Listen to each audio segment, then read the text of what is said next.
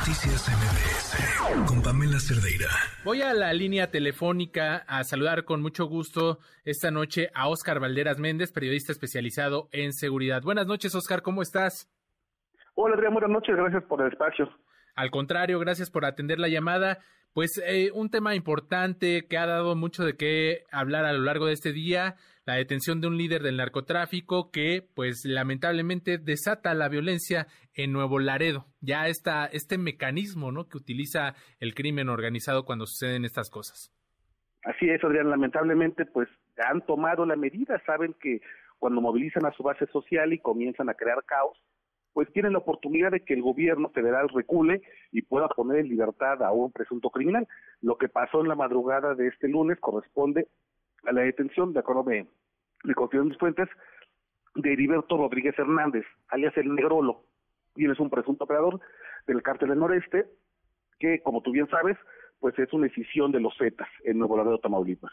Y es un hombre que, de acuerdo con algunas fuentes en el gabinete de seguridad, pues no solamente tenía una parte importante del negocio del tráfico de drogas, tráfico de migrantes indocumentados y tráfico de armas en Tamaulipas, sino que también era uno de los grandes operadores de la Tropa del Infierno. Y la Tropa del Infierno es un brazo armado del cártel que se caracteriza por tres cosas. Uno, por ser extremadamente violento y copiar algunas de las técnicas que tenían los Zetas, que seguro recordarán mucho auditorio, fueron como las grandes eh, digamos, que, empezaron a mostrarse ejecuciones en, plataformas de video como YouTube.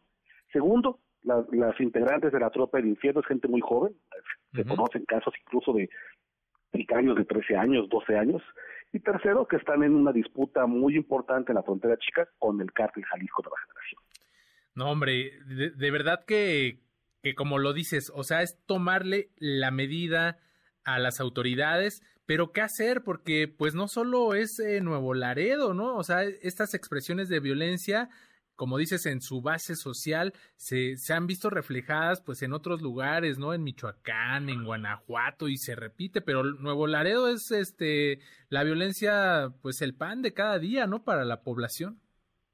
Sí, lamentablemente. Hay que acordarnos, Adrián, que en marzo de este año ocurre la detención también en Nuevo Laredo de con Gerardo Treviño, el huevo, que era el tipo que tenía la mayor jerarquía en la estructura criminal del cártel del noreste. Y de vuelta, ¿sabes? Es una copia de, de, lo que vimos hoy en la madrugada, desgraciadamente. Eh, se, comienza a sacar a la gente a las calles para que a fuerza de balazos, de incendiar locales, incluso de amenazar con atentar a población civil que no tiene relación con los grupos criminales, pues entonces eh, se le pretenda dejar libre a, estos personajes. Pero como bien dices, no es una cosa eh, privativa de Tamaulipas.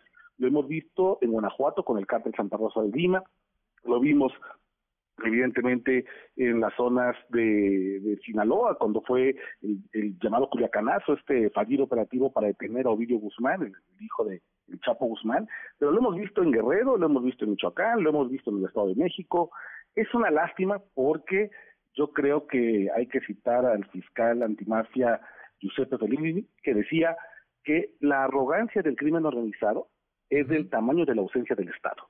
Híjole, híjole, no, con esa, eh, con esa frase se, se resume, ¿no? E, estas imágenes que, que vivimos a, diario, que se vuelven cotidianas, donde la población incluso se acostumbra a ver estos comandos armados transitar como si nada, ¿no? Como si fuera una autoridad más de, de, de, esas zonas.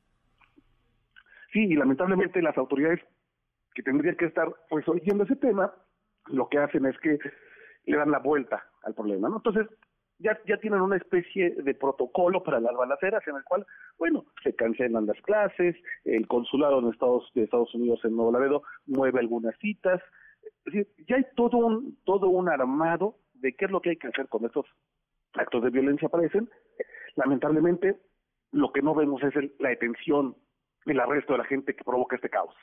Eh, en materia de seguridad, esta, esta ausencia de, del Estado pues resulta muy grave, pero, pero tú cómo ves la respuesta que han dado incluso desde el gobierno federal, decir, pues ya, ya está controlado, ¿no? O sea, siempre como tratando de minimizar, de darle la vuelta a la hoja, de, de no ver más allá, ¿no? O sea, esta situación donde dices ya incluso hay un protocolo, ¿no? Para las escuelas, para, para las autoridades este, migratorias, para las cuestiones eh, eh, en materia de, pues sí, de, de, de relaciones comerciales, pues es lamentable, ¿no? Que se tenga que implementar un protocolo porque no hay seguridad. Sí, y, es, es la respuesta a la no respuesta. Lamentablemente nos hemos casado con la idea de que lo que importa es la presencia y no la eficacia de las autoridades.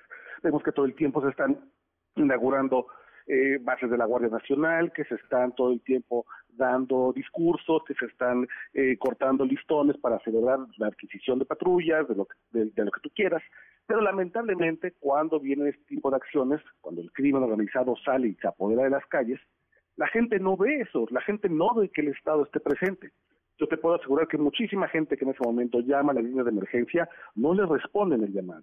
Y yo creo que esa es una de las grandes deudas de este gobierno en materia de seguridad.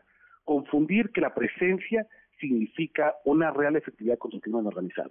Y lamentablemente lo que vamos a ver es que este hombre, pues siendo detenido, pues probablemente esté fuera, fuera de, de, las calles por un rato, este, estará en prisión algunos años y después saldrá probablemente en libertad, siendo ya sustituido por alguien que pueda ser incluso más violento. Hoy justamente nos estamos enterando que Edgar Villarreal la Barbie ya está libre que ya no está en la custodia de las autoridades de Estados Unidos, ya no está en prisión, no nadie sabe en este momento su paradero exacto, pero forma parte de esta especie de puerta giratoria en el que los liderazgos criminales son detenidos y luego pasan unos años en prisión y luego son liberados y el tema de seguridad, inseguridad no se resuelve. Oscar, pues estaremos muy pendiente tanto de esta detención de, ya nos decías, el Negrolo. El Negrolo es correcto. Eh, si, sigue, del, la tropa del infierno. Si sigue teniendo algún efecto allá en Nuevo Laredo y lo que suceda con la Barbie, ¿no? Porque estaba condenado a 49 años de prisión y de repente pues no sabemos ahora en dónde está. Exactamente, hay muchas dudas todavía que resolver el caso y las dudas tanto de la Barbie como las de la detención del Negrolo es, ¿sirve realmente de algo esas detenciones? Yo te diría que lamentablemente no. Pues sí, lamentablemente caen cabezas, pero pues inmediatamente hay alguien que lo sustituye. Oscar eh, eh, Valderas Méndez, periodista especializado en seguridad, muchísimas gracias por tu participación por estos minutos. Muchas gracias, te mando un abrazo y buena noche al auditorio. Noticias MBS